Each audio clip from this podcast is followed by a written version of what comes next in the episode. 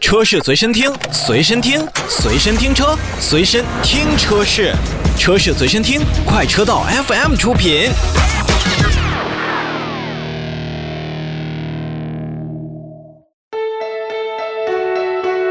欢迎收听快车道，大家好，我是洪城。大家好，我是一水。啊，今天的节目呢，我们关注一下前一段时间卖的比较好的车型，是吧？嗯啊、怎么从何说起呢？今天其实我们想给大家来推荐一些豪华的一些轿车品牌，哎，因为他们确实在一二月的时候卖的真是不错。对，那么卖得好的车能带来一个什么样的结果呢？就是大街面上越来越多，对，同时呢，，保有量越来越大，然后相对你后续的一些维修保养不会因为你买了这个豪华车嗯而越来越贵，哎，就是反正还有二手车的保值率也哎会好一些，二手车的保值率肯定也会更好一些。呃另，外，如果要牵扯到召回的话，你的啊兄弟朋友阵营比较多，所以你不用担心真的有事儿了没有人管你，是就吧？是 豪华车跟小众车它还不太一样，啊，就是豪华车，你比如说咱们现在说 BBA，大家已经，呃我相信有很多的消费者朋友在买的时候已经会考虑这几个品牌了。嗯，对吧？你从 A 4这个级别开始说，C 跟三，对吧？大家基本上在三十万左右，你可能就会去考虑，嗯而且还有很多的这些所谓的二线豪华品牌，比如凯迪拉克、捷豹路虎、嗯沃尔沃这样的品牌，他们三十万左右就可以买到一个原先从这个 B 级车可以往 C 级车上靠了，嗯九零，嗯然后 XFL，嗯还有包括这个捷豹路虎的，比如像这个路虎的叫神行，对吧？发现神呃行发现神行，揽胜极光，啊蓝上极光，都呃，是极四光个字可儿能里面嗯会更贵一些。所以就是咱们看到的这个表里边啊，就是基本上我们会依照什么呢？就是一二月份的。销量排行榜，销量排行榜来说嗯，但是大家一说了销量排行榜，你你亘古不变的上面是什么轩逸啊、卡罗拉，大家都知道了。我们今天要跟大家所提到的，红城会把豪华品牌给摘出来，嗯，然后我们会列一个豪华品牌的一二月份的销量的 top ten。对。然后呢，严格意义上来讲呢，我们说到的多半也都是一些合资的豪华品牌，对，进口车呢有单独的一个排行榜，哎我们呢先来关注一下二月份的这个豪华车的销量，嗯啊，就是合资的，对，这个豪华车销量呢是摘自二零一九年二月份的轿车销量排行榜的这个大表，嗯。然后我们会按照这个二月份的这个销量排行，从第一名到这个 top ten，就是第十名，跟您来说。哎，那其实这个也就是涉及到我们推荐的卖的比较好的一些豪华车品牌了。今天对，没错，嗯哎啊，首先说到卖的最好的啊是奔驰 E 级，嗯，啊二、卖月了份卖了将近一万一，对，然后是奥迪 A4L 嗯，二月份卖了将近一万零四百，啊，然后是奔驰 C 级卖了一万零两百，啊，然后是宝马五系，呃，这就下了一万了，啊这是八千三百六十三台，是的，然后是宝马三系，七千九百三十四台，然后是奥迪的 A6L，六千四百三十三台，嗯，然后是奔驰的 A 级，四千五百八十二台。出了奇冒了泡了啊， 将近五千台，我觉得这个已经快到人生巅峰 了 吧？两个月卖了一万台，还可以，嗯还可以，还可以了还可以。A 三然后这力压 A3 卖的那么多，还有宝马一系，啊嗯，啊 A3 是卖了三千五百二十八，啊，宝马一系卖了两千九两千嗯九百六十二，中间还隔着一个凯迪拉克的 XTS，啊，那个二月份卖了将近胖三千胖的台。跟胖头鱼一样的那个憨憨的大车。今天呢，刚才提到的这些车型，也就是在二零一九年整个的豪华车，咱们的合资豪华车对，嗯，里边卖的算出奇卖冒泡了。的呃这个轿车里边卖的最好的豪华车品牌的 Top Ten。嗯，没错，我们大概齐啊。呃，在节目当中跟大家简单分析一下，嗯，就怎么说呢？其实排在后边的，我们也能看得到啊，像呃奔驰的 A 级嗯和奥迪的 A 三，嗯，还有宝马宝马的的一一系嗯系，这三个算是一个梯队的，一个梯队，而一个且级别梯队还是一个销量梯队？对，，而且这个梯队啊，说实话，它活得特别的尴尬。怎么说？就第一，你贵为 BBA，但是第二就是后边的它全是一些这个可能一些弱势了，嗯就是你的空间不够，嗯你的动力不够，嗯你的豪华度不够。嗯，如果要想上豪华度的好，但是你的价格又不够便宜，对，所以它的那种尴尬是介于在前七名。和其他的咱们的合资品牌也好，或者合合资的一些这个豪华品牌也好，嗯那些车型当中，嗯也就是说，我同样花咱们说 A 三一系跟这个呃奔驰 A 级这样的钱，我完全可以买，比如很好配置的帕萨特，嗯，对吧？很好配置的其他的车，甚至沃尔沃、捷豹路虎我都可以买，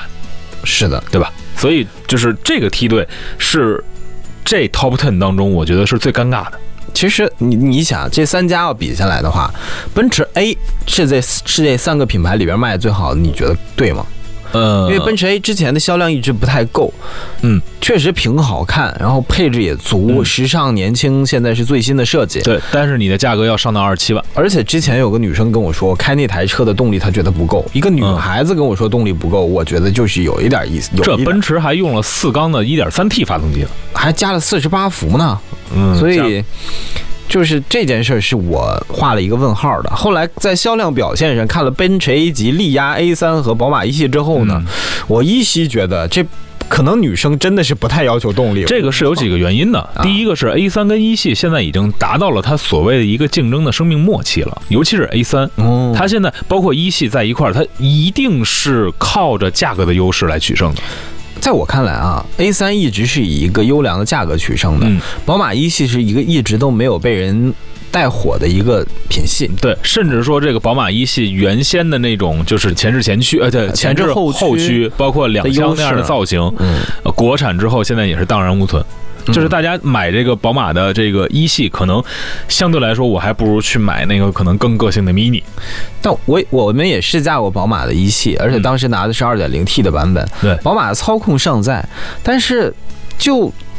就嗯，我觉得，但是你要让我想着买的话，我还依然想不起来能买到它。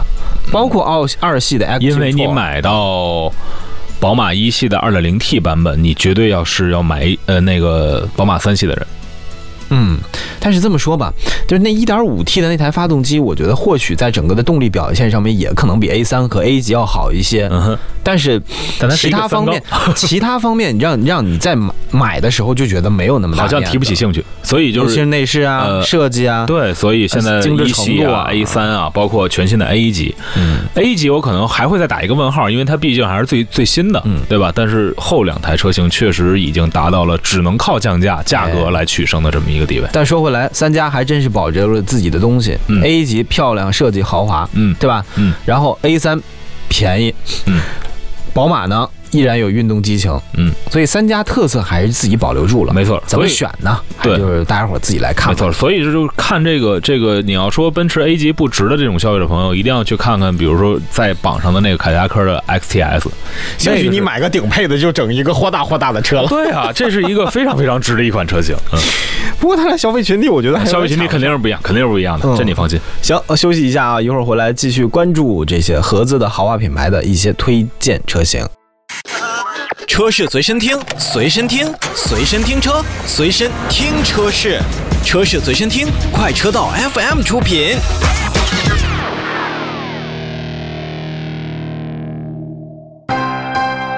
快车道，欢迎回来。今天聊一聊一些合资的豪华品牌的车型，卖的比较好的，也是相对比较推荐的，刚才一气儿说了四个了，等于倒也不算。其实啊，我觉得今天所有的车型，如果你觉得价位合不上的话，都可以出门右转看一下凯迪拉克的 XTS。呃，为什么呢？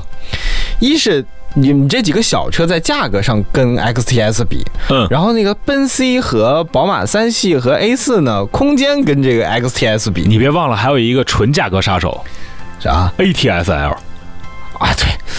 但是为什么没有出现呢？我觉得这它也是在画了下边，它真的是有，它是卖了一千五百台，可能啊，嗯在一二月份买一台后驱车的朋友不太多，可能过两个月份天气暖和了，慢慢会杀上来。这个也是一啊个 ATSL，呃，也是 ATSL 自己的问题，就是它也是到了一个周期的末末期了。嗯你看 ATSL 出了多长时间了，嗯，对吧？一直没有更新换代的这个想法。但是咱们看凯迪拉克最新那套设计。嗯，啊，包括还有这个闭缸技术，哎，是吧？这个东西大家如果想一下，要挪到 ATSL 上面会不会好一些呢？但是你还得看看你凯迪别拉克。忘了，现在凯迪拉克最新的应该就是 CT 六。但是咱们再往上看啊，嗯未来凯迪拉克还愿不愿意较这个劲跟你出前驱，还不一定了啊。出前驱它自己的君越怎么办？所以呃这很多的东西很值得思考的一个事儿啊。来，咱们接着说回来，在榜单当中，接下来我们说说这个，奥迪 A 六 L 吧，嗯嗯，这是一个值得单独来说说，你说现在的奥迪 A6L，我们一直觉得很漂亮，在这个级别当中，科技感，包括那个能达到的这个舒适度和豪华程度，空间都能到而且标配三个屏啊，啊。嗯，那怎么这个销量就没上来呢？价格目前没有达到，我觉得啊是没有达到很多消费者对于上一代 A6L 这个价格的预期，嗯，因为上一代的 A6L 在整个的这个自己的年代末期，确实也是打了八五折左右了。呃就是你知道吗？这几家品牌当中啊，就是奥迪始终给大家了一留下了一个概念，就是它会便宜，优惠力度大，是优惠力度大，是终究会优惠力度大的。没错如果现在没有优惠力度大的话，我们愿意再等等，嗯优惠终究会扑面而来的。就是对于奥迪这个品牌来讲的话，我觉得在今年以至于明年。在大家在一八年推出了很多新品之后，那么现在在推出的车型一定要守住自己的价格，才能让大家逐渐摆脱就是买奥迪一定要很大优惠的这样的想法。可是，当然你会损失销量，啊可是真的是双压力嘛？你就是肯定会损失销量。你不降，然后你的销量就上不去，对嗯销量上不去呢，这些呃销售公司的老总面子上不好看。但怎么说呢啊？你在另外一个程度上讲，你可以保证单车的利润，你不至于让经销商那么的难过。嗯，因为真是经销商，就是如果说我以一个八五折甚至八折的价格去卖一台车的话，真的单台是亏很多的。但是要这么讲的话，那就牵扯到奥迪的上层如何定下面的 KPI 的事儿了。嗯，那肯定的。我觉得中层区域老总加全国老总不会拿自己的 KPI 来跟奥迪说，我们愿意用我们的最终的年终奖来换取我们奥迪品牌最终的辉煌。所以这件事是要由上至下的，不能由下至上的。所以我觉得这张牌奥迪今年其实也不好打。嗯，看看能不能挺过 六月份。如果六月份之前价格相对坚挺的话，嗯，那我觉得今年奥迪就算成功了。但是我转念说回来啊，无论怎么来讲，奥迪 A6L 在我们看来始终也是一辆设计很好，而且我觉得在很多方面能够达标的车型。对还是不错的。但是要再说回来，如果当初定价再稍微有竞争力一些，或许如今的销量表现会更好。但对于他来说，不降价呀，嗯卖到这个价钱啊，那也是很不错的啦。你要知道，上面的那个奔驰 E 啊，嗯，它也是和宝马五系啊，降降一点点，宝马五系是降的多的，嗯，呃，但是奔驰 E 基本上也就便宜百分之五左右。对，这个所谓他们居然能销量保卖的那么高，有一部分原因就是说他们他们在打这张优惠这牌。嗯，那么你这个时候再横向对比奥迪呀、宝马呀、奔驰啊三家的这个品牌议价力的时候，嗯和一个综合的这个有色眼镜看问题的这个时候，大家会就出门右转了，要么就出门左转了，嗯选那个两个 B 去了啊，对没吧错？所以奥迪 A6L 这张牌怎么打，我们也期待一下。不过用你觉得会降吗？嗯，我觉得还是会降。肯定会降，就就是是什所么以时我候降？我刚才在说，就是能不能挺过六月份？如果在六月份之前价格是可以保持现现阶段一致的情况下，那说明奥迪在定价这个策略上会，呃，有一定的这个优势的这种体现。嗯因为奥迪的 A6L 从呃新鲜程度上讲，我觉得还是够的。虽然 E 级和五系一直卖的也很好，但是它确实要比现在的 E 级跟五系它新了一点点。嗯，那奔驰 E 卖的火，咱就捎带脚把这个冠军说了吧，嗯，连体就大还屏。还是大还是还是设计大年的问题，还连连体对大屏小 S 是吧？哎小 S，可是我还一直大就很，哎呀，这个关于奔但驰现在的这套现新在的动奔力系驰 E，统对对对对对，就是这是我要说的。现在奔驰 E 啊，就是用了 1.5T 加48伏加上 9AT 的这样的这个新款的这个动力，呃，叫做现款的 E E260L，嗯呐也就是说，E E300L 才是 2.0T 的高功。嗯呐，嗯，其实心里边觉得是不是有点儿我怪怪的听一个嗯听一个朋友跟我说，原来没钱的时候，咱看的是1.5发动机的车，真的有现在钱了看的也是一点五的发动对机 现车，现在是手里有点钱了，想买一个好点的品牌，看的还是一点五发动机的车。你我，因为我我说实话啊，嗯这两年也没有碰过奔驰的四十八伏混动，嗯，不管是奔 C、奔 E 还是奔 A，哪怕是一点三的，真是没摸过。其实我一直认为混动四十八伏它不叫混动，它只是多了一个就是能为除了动力之外所有的用电源、用能源的这个地方给你一个电池而已。所以归根结底会带出来一个问题，就是这台车不会像之前的，比如说 2.0T 的嗯，1.5T 肯定达不到 2.0T 的那个动力。那么开惯了奔驰这种 2.0T 的质感的人，究竟会不会为这个所谓的 1.5T 加48伏去买单？呃，基础排量我觉得还是要决定一切的。就像现在更多的说，这个2 0自吸上了高速，一定要比1 4 T 跑得要快，这是肯定的，因为它的基础排量在这儿，腿长，慢慢倒，稳妥哦就是吗？本身肺活量就大，对，它不能因为说你猛地吸一口气，你就要比原本肺活量大的人跑得要更远，不是说跑得更快的问题。嗯，所以说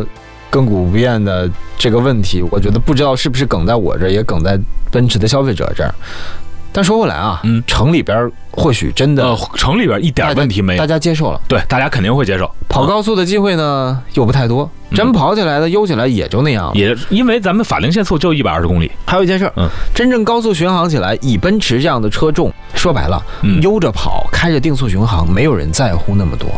这也倒是。我们还是期待未来奔驰能在动力系统上看看能否做过多的转变。我画个问号啊，在这边。呃，转变不了了，只能是越降越低。比如说1 5 T 那我的意思加是，四十八伏，我的意思是加然后电加电机将来是1 3 T 加九十六伏，加电机，嗯，我的意思是加驱动电机呃，这是有可能的。背电池。嗯因为现在啊这个所谓的这个咖啡法案，实在是要了很多车企的命。嗯，有机会吧，有机会摸一下试一下，真正用心的感受一下。但我还是觉得基础排量还是，是不是啊？嗯，从那个时代过来的，可能我年纪大了。好，休息一下啊啊，不多说了，有这有点唠叨了。回来之后呢，我们来说一下主力市场的三台车，奔 C，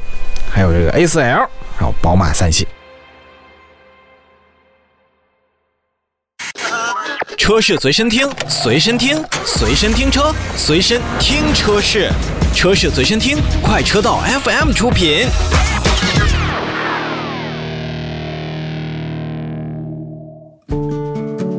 快车道，欢迎回来，来说三台这个比，我觉得应该是 BBA 其实兵家必争之地三这三台嗯车，奥迪 A4L，然后奔驰的 C，然后嗯还宝马马三系，宝马三系嗯宝，马三系已经出新款了，你买不买啊？这个 F 三五也就在这儿了，对吧？嗯现在这个 G 那现在叫新新的底盘代号叫继 G 续嗯啊，嗯，现在可能经销商已经没有什么优惠了，真是卖一辆走一辆，就基本就没有了啊。呃，反正你要你要是能够挑到这个老款的这个三系的话， F 三五嗯底盘代号的，但我觉得优惠可能会相对来说缩一些了吧。哦，老车说去年卖的二十五六万可以了，今年现在我全估计优怎么惠着得七二十七八左右了，对，所以嗯现在买三系你也就就只不如买 A 4 L 的这个二点零 T 的高功，这又降价了吗？它不是有那个四五 T F S I 的加上 Quattro 的那一款吗？就就是叫什么个性运运动版，？版啊常年都有，新款也有吗？有啊，三十万出头你可以买。买没有买什么买什么四驱啊？忘了对啊啊，你这这这空间又大，而且它它那个轮圈呀、包括这个整个的这个造型也都也都算是最新的吧，而且配置确实不低。但说回来，这是我们汽车媒体老师认为的奥迪 S L 可能最走量的一台车，嗯，但往往买但现在奥最呃现在应该是三五，现在走量的是三五 TFSI 的车型。你且便宜且走着且奥迪就行了。对，基本上是二点零 T 的低功，然后给到一个二十四五万的一个价格，嗯，然后还送你点装饰。对，嗯，呃，就起码比开一辆亚洲龙看起来有面子嘛。嗯，嗯，是差不多是这个意思。奔 C 呢，其实也面临着一个同样的问题。奔 C 的生命周期也是达到了中期了。嗯，嗯，因为它上次做完这个中期改款之后，虽然改了这个几何光束的这个 LED 头灯，嗯但是也是放上了 1.5T 加48伏，嗯，这确实也让人会觉得，哎呀，原先怎么着它是一个四缸 2.0T，对。现在来了一个四缸 1.5T，总觉得会让人别扭。还有一个问题就是，奔 C 也已接近迎来最终改款，嗯，就是那个连体屏什么时候能在奔 C 上上了，它也就算正经八百的完成这一代的任务了。对，那短期内呢，估计应该上不了，是吧？应该是上不了，嗯因为咱们在车展上看到了是全新的 GLE。对，所以嗯今年可能是奔驰的 SUV 大年，明年或许是奔 C 的又一轮生命周期。哎呀，不过这个奔驰以这个事态的话，奔 C 的优惠力度将会一直持续，也对于咱们喜欢现在这一代奔驰设计的朋友们，算是一个好事儿。虽说奔驰 C 现在是 A4L 包括三系里边降价幅度最小的，嗯但是另外一个程度上讲，它可能也是将来几年当中二手车市场保值率最高的，嗯，对吧？不过买了三系跟 A4L 的听众朋友，咱也别觉得你的二手车的残值一定要低，因为你本身买的就便宜，所以你亏也不会亏到哪儿去。对，还有已经你也是换代完的车，短期内它在二手车上不会有大的一个跌落。对这件事儿，面临奔驰的可能就会你要去思考一嗯下了。，但最终呢，你比如说像 BBA 类似于这样的豪华品牌，你在第一年买完之后，第二年就出手，这样你的这个买卖方式肯定是最最亏的，这大家一定要记住。